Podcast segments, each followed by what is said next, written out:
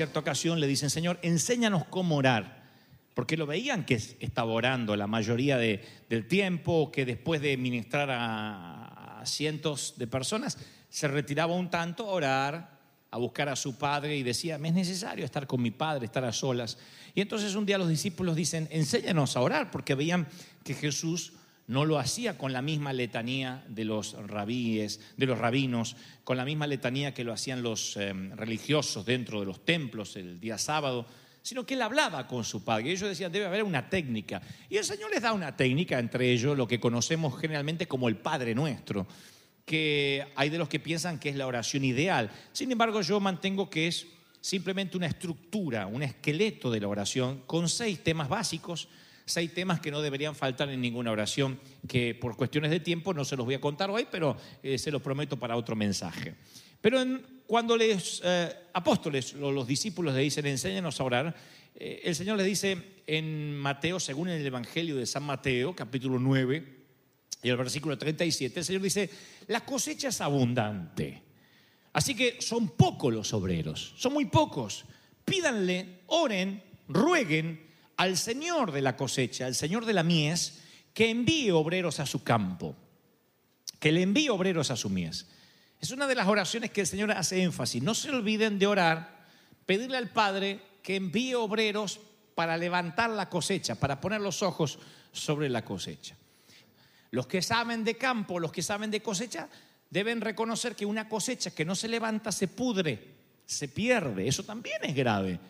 Cuando los campos están listos para la siega y nosotros como iglesia no sabemos ver eso, perdemos la cosecha. Hay momentos y temporadas en que Dios mete o permite que la gente entre, entre en cierta incertidumbre ya sea por razones políticas, financieras, porque se cae el mercado inmobiliario de bienes raíces.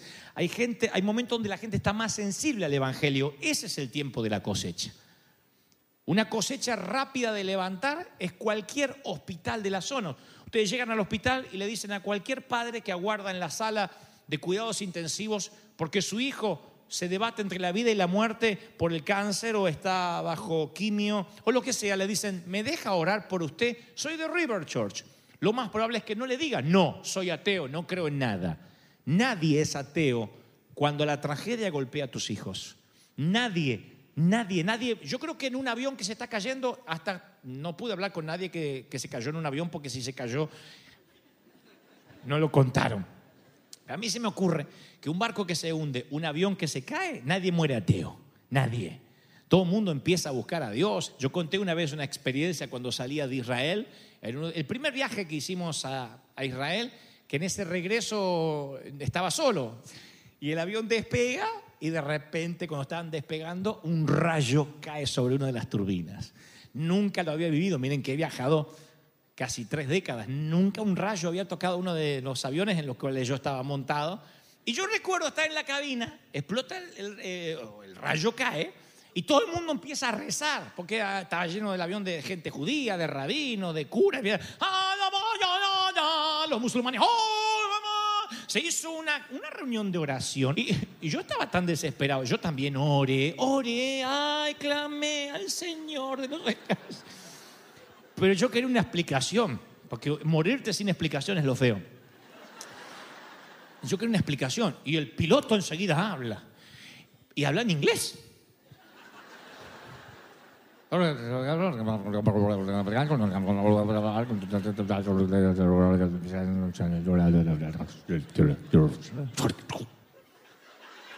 Peor. Por ahí dijo, pónganse en fila para identificar los cadáveres. Yo no sé lo que dijo. Peor. Así que, con mucha vergüenza debo de reconocer que me paro yo también. El avión, oh, fue un segundo, ¿eh? no es que estaba media hora, pero eran segundos, pero para mí fueron eternos. Y entonces dije, alguien habla español. Alguien habla español. Y digo, no hay un bendito hispano que venga de Israel. Y entonces se para una señora y dice, hey, yo parlo italiano, que es más o menos lo mismo. Y le digo, ¿qué dijo el comandante? Así hablando con la señora como quien saluda a la vecina baldeando la vereda. ¿Qué dijo el comandante? El comandante dice que el avión no se va a hacer percha. es que vamos a sobrevivir o que solamente un rayo hizo y partió la madre, pero no va a pasar nada. Sentate, sentate, sentate, querido, sentate. Eh, que-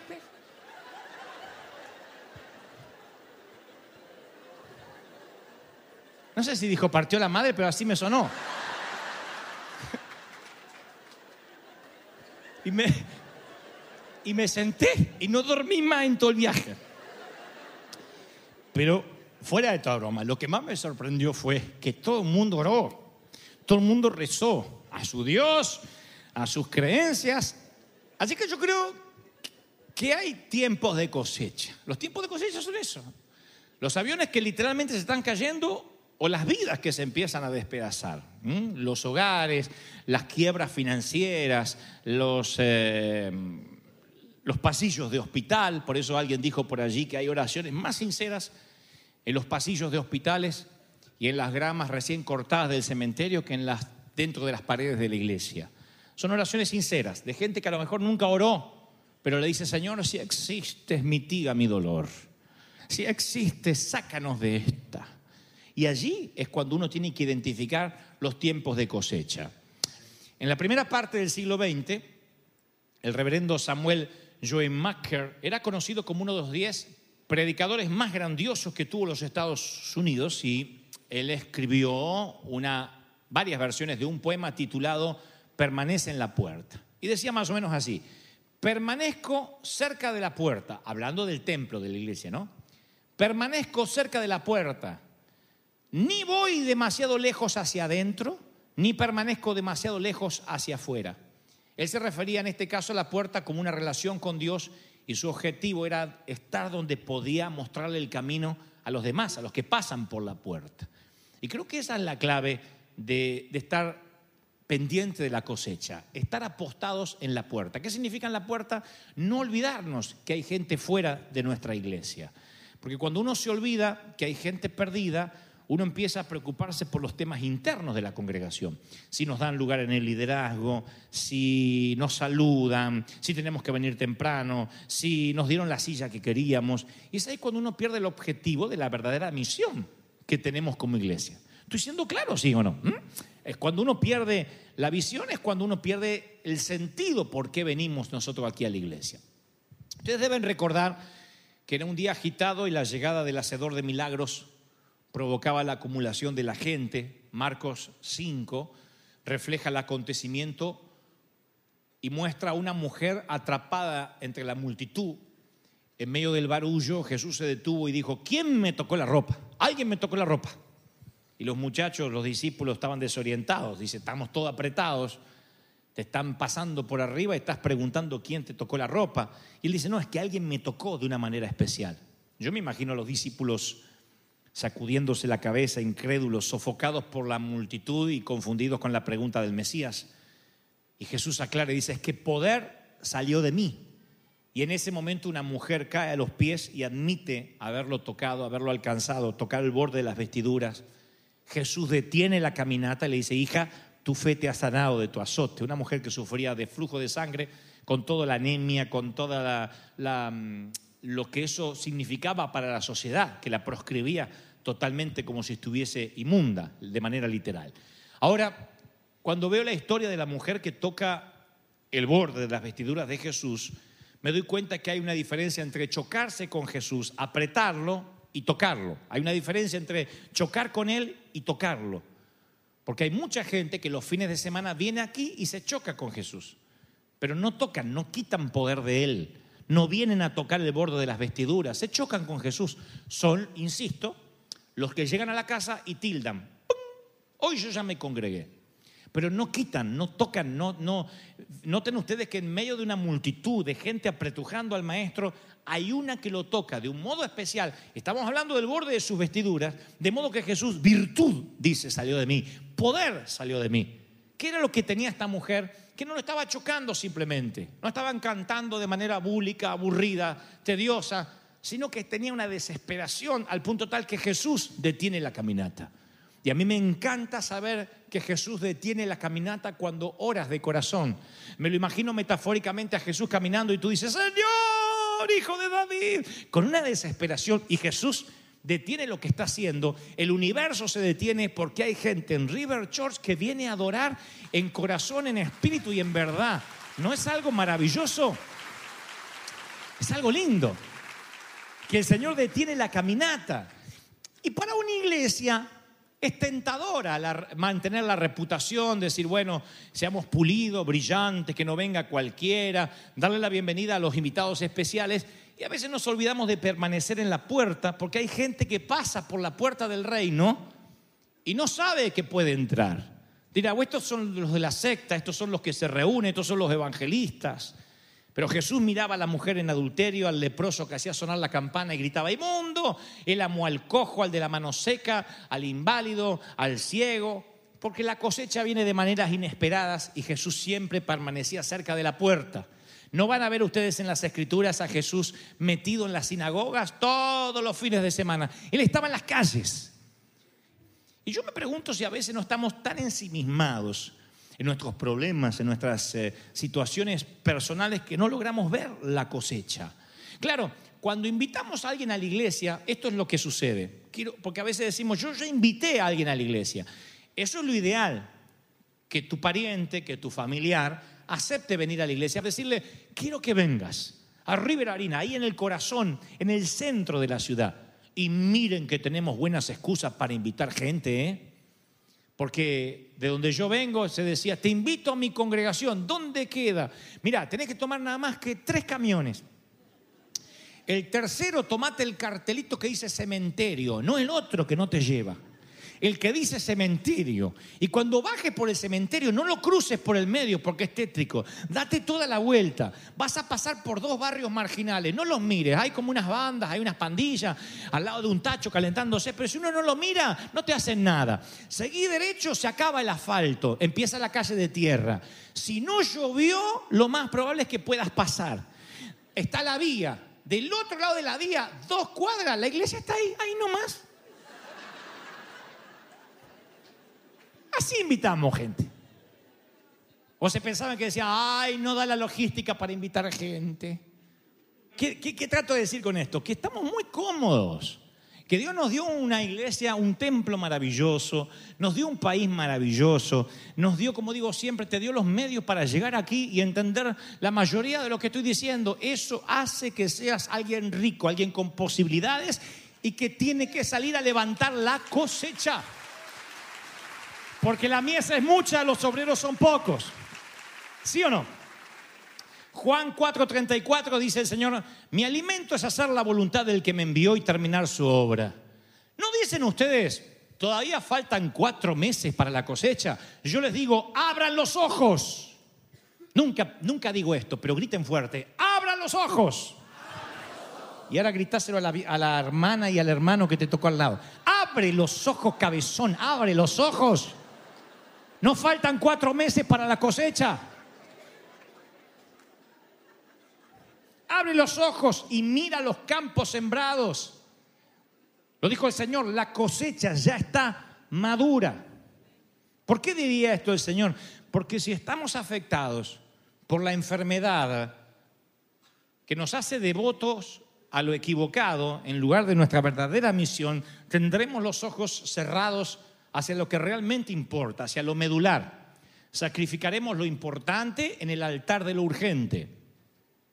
¿Qué hay de urgente para hacer? Y ahora mis hijos tienen que ir a la universidad, no puedo pensar en cosecha.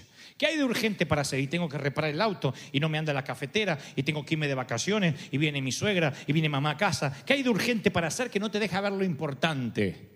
Abre los ojos y mira, la cosecha está lista hay que salir a buscarla y recogerla porque si no se levanta la cosecha, se pudre. Yo no sé mucho de cosechas porque no, no viví nunca en finca, pero teníamos al fondo lo que en Argentina se llama una pequeña granjita, eh, quinta se le dice en Buenos Aires, y papá tenía una, teníamos un árbol de limones, un árbol de higos y uno más de mandarinas, un mandarino. Así que eh, cada vez que venía una helada muy fuerte, eso hace que los cítricos estén a punto de ir a recogerlos. Así que no bien venía la helada, la escarcha, que te levantabas a la mañana y salía así el humo de la boca.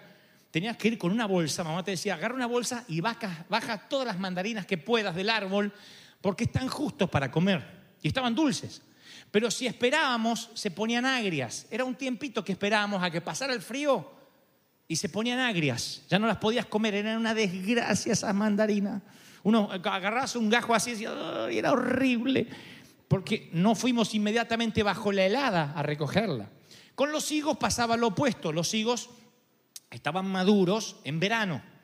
Así que cuando mamá decía, vayan a buscar los higos, los higos, eso es una fruta, todo el mundo conoce los higos, ¿no? Pero no sé si la vieron literalmente en una higuera. La, hoja de higo es una, una hoja que tiene como una leche pegajosa. Es horrible tocas así y te quedas todo pegoteado. Es horrible. Esa, esa, mm, esa, esa, extraña, esa extraña sustancia que se parece a leche atrae muchos insectos, muchos. Así que tú tienes que ir a la higuera así entre los insectos y llenarte de todo eso que se te llena por el cuerpo, no te lo sacas ni con cinco baños seguidos. Hay que sacar los higos. A los higos hay que tocarlo así, magullarlos un poquito. Miren lo que, miren lo que aquí aprenden hoy, ¿eh? Magullarlos así un poquito y si está, si hace, ya, se pudrió, se pasó. Si está verde, no lo arranques, pero cuando está justo, uno toca así y y la breva está justo para hacer y meterla dentro de la bolsa. Yo aprendí esto de niño porque si no sacábamos el higo en el momento justo, se pudrían. Lo único que podíamos hacer dulce de higo. Teníamos potes, potes, potes regalamos dulce en todo el barrio. Todo en Buenos Aires, todo el mundo tenía dulce de higo de casa porque dejábamos pasar la cosecha. Cuando se trata de frutas, a lo mejor lo que consigues es una mandarina agria o un higo demasiado maduro. Pero cuando se trata de vidas, a lo mejor consigues a alguien que ahora yace debajo de una tumba. A lo mejor estamos hablando de alguien que salió del hospital sin esperanza y terminó falleciendo en su casa, o que lo que es peor, nunca sale del hospital.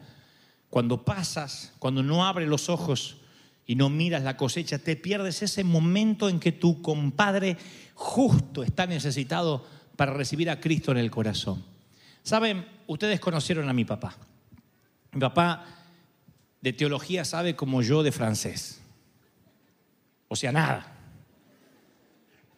Él no es un hombre que puede ser un eximio predicador, pero él siempre entendió que tenía que predicarle a todo el mundo, aún con su teología barrial, él, podía, le predicaba al vendedor de periódicos, le predicaba a los católicos, le predicaba lo poquito que él sabía. La vieja estaba enferma y Dios la sanó y Cristo me cambió la vida. No más de ahí, no se movía. Él no te habla de Moisés, ni del decálogo, ni sabe si es arminiano, calvinista, pentecostal, renovado, reformado. No tiene la menor idea. Él lo único que dice, mi amigo el carpintero. Él lo único que dice. Y con eso predica en todas partes donde Dios lo lleva. Y yo recuerdo verlo a él en varios lechos de muerte hablándole a ese que ya estaba así, colgado del hilito. Lo tenía de la guadaña así, la muerte así, diciendo, soltalo. Y mi papá decía, espera un poco.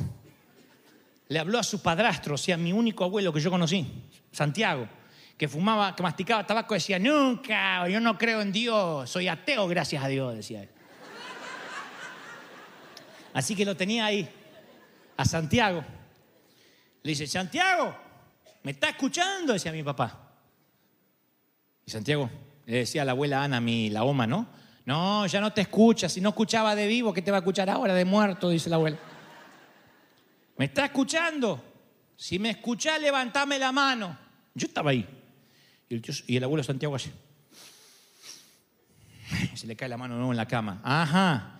¿Vos te querías el infierno, Santiago, o te quería el cielo? Moveme el bigote si te quería el cielo.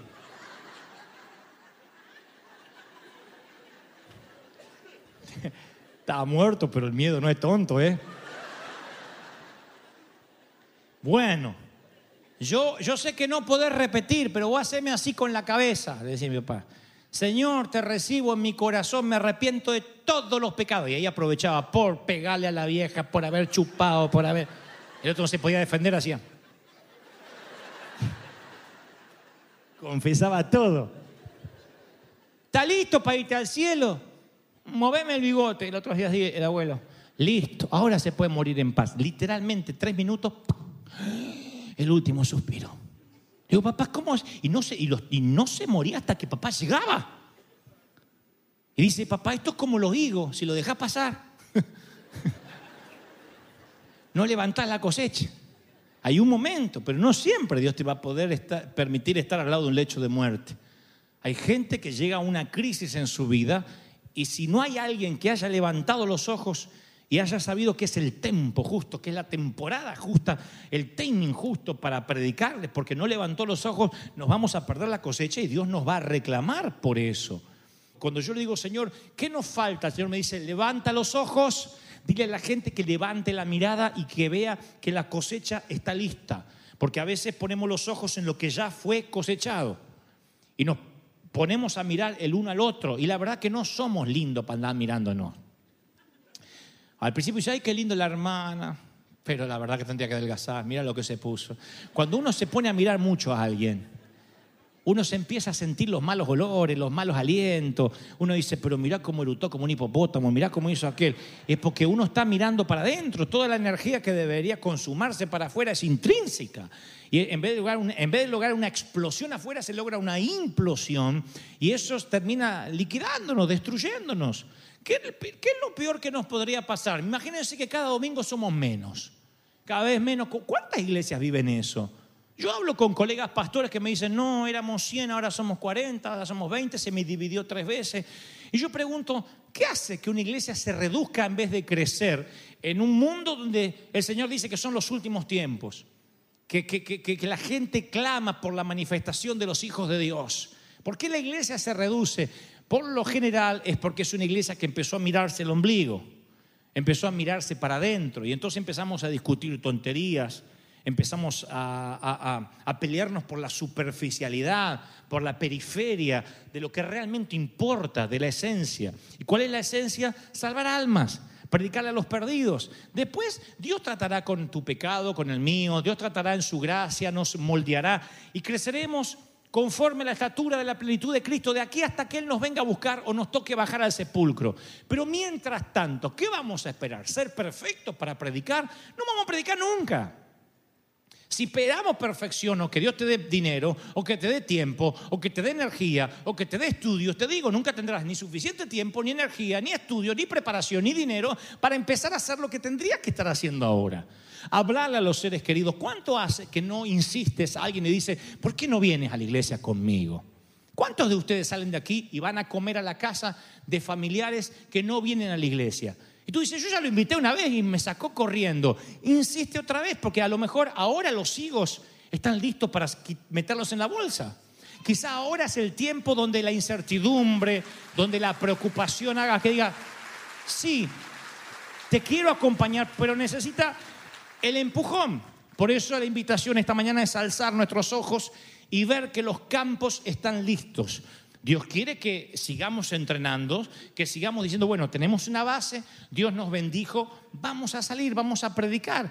Ahora, el pastor no produce ovejas. Yo no me reproduzco en oveja. La oveja tiene sexo con el ovejo, con el carnero, ¿no? Y, entonces tienen terneritos. No, ternerito no, este, corderito. Y si hay una mezcla simbiótica peligrosa, pero tienen corderitos. El pastor se reproduce en pastores, no en ovejas, porque a veces esperamos ahí que predique el pastor y las ovejas son las que se reproducen. Ahora, ¿cuántos de ustedes hasta el día de hoy son estériles? ¿Cuántos de hoy son estériles? La esterilidad en el Antiguo Testamento era una maldición. Lloraba Sara para dejar de ser estéril y le dijo a su esposo, aunque sea, acércate a la criada y que ella pueda parir en mis piernas y será como tenerlo, lo más cerca de ser mamá. Porque la esterilidad era una maldición. La mujer que no podía parir hijos era una mujer que no servía. Y eso es un reflejo, un principio espiritual de lo que somos hoy. ¿Cuántos son estériles? Y no estoy hablando de trabajas en la obra, eres parte del liderazgo. Eh, cuando fuimos al Honda, fuimos a la carpa, mucha gente se salvó. No, no, tú, tú, tú. Cuando predicas a alguien, si pudieras contarme cuántas almas personalmente llevaste a Cristo. No tiene que ser acá en la iglesia, a lo mejor llevaste a Cristo a otra congregación, eh, sabes que se está congregando en una parte, le hablaste a tu ser querido en el país donde todavía vive y por tu prédica o porque le mandaste algo, eh, no sé, se está congregando, pero ¿cuántos son estériles todavía? La esterilidad es algo que Dios no nos permite ser cuando Él nos dio salvación. Él dice, tienes que predicar, tienes que multiplicarte. Tienes que estar cerca de la puerta, porque si te metes muy aquí dentro, te vas a olvidar de las almas perdidas. Y mientras que nosotros descansamos, hay gente que se pierde. Hay gente que hoy necesitaba una palabra, la cosecha está lista, los higos están justos para recoger y nosotros no levantamos la mirada y no vemos los campos listos para la cosecha. Cuento con la congregación para levantar la vista y ver los campos listos para la cosecha y salir con bolsas eh, vacías y traerlas llenas de, de gavillas, de semillas, ¿Cuento con la iglesia o no? Dice, pastor, estamos a la cosecha. ¿Cuántos están listos para la cosecha? Dígame, amén. ¿Dónde puedes empezar? En un hospital, en una, en una clínica. Puedes empezar con un ser querido, con alguien que está enfermo. Prueba, prueba de... Vas a ver que, que hay gente abierta al Evangelio. Y eso es maravilloso porque uno puede predicar y llevar el Evangelio de Cristo. Insisto, ¿eh? no tiene que ser teólogo diciendo, Cristo me cambió la vida. El poder del testimonio, qué lindo. Yo antes estaba perdido y ahora encontré a Cristo y tengo felicidad. Yo antes vivía como vos, así preocupado, ¿qué va a ser, qué va a ser la ley de migración? ¿Qué va a pasar con el muro? Y ahora eh, no me preocupo porque mi reino no está acá. Es como que me elevé y estoy por encima de los problemas. Eso es un testimonio. Eso es un testimonio del poder de Dios. Eso, eso, eso habla la gente, eso hace que la gente diga, wow, yo quiero ese Dios que tú tienes. Por eso el Señor nos dice, levante la mirada, véanlos, la cosecha está lista. Este es el año de la cosecha, de levantarla, de levantar los higos, las mandarinas, los limones. Ya están listos, hay que levantarlos y traer las gavillas llenas. Una vida, como decía la lista de Schlinder, una vida vale, puede salvar un mundo entero. Y eso es lo que nosotros hacemos, somos un hospital. Y estas son camas libres que todavía tenemos son camas que todavía están desocupadas y afuera hay muchos que están enfermos, que luchan por su vida, que necesitan transfusiones. Vamos por ellos, a por ellos, a por ellos, a por ellos. Aleluya. Vamos, vamos a dar un aplauso al Señor por la cosecha, por los días que vienen. Porque el Señor es fiel, porque el Señor es verdadero. Aleluya.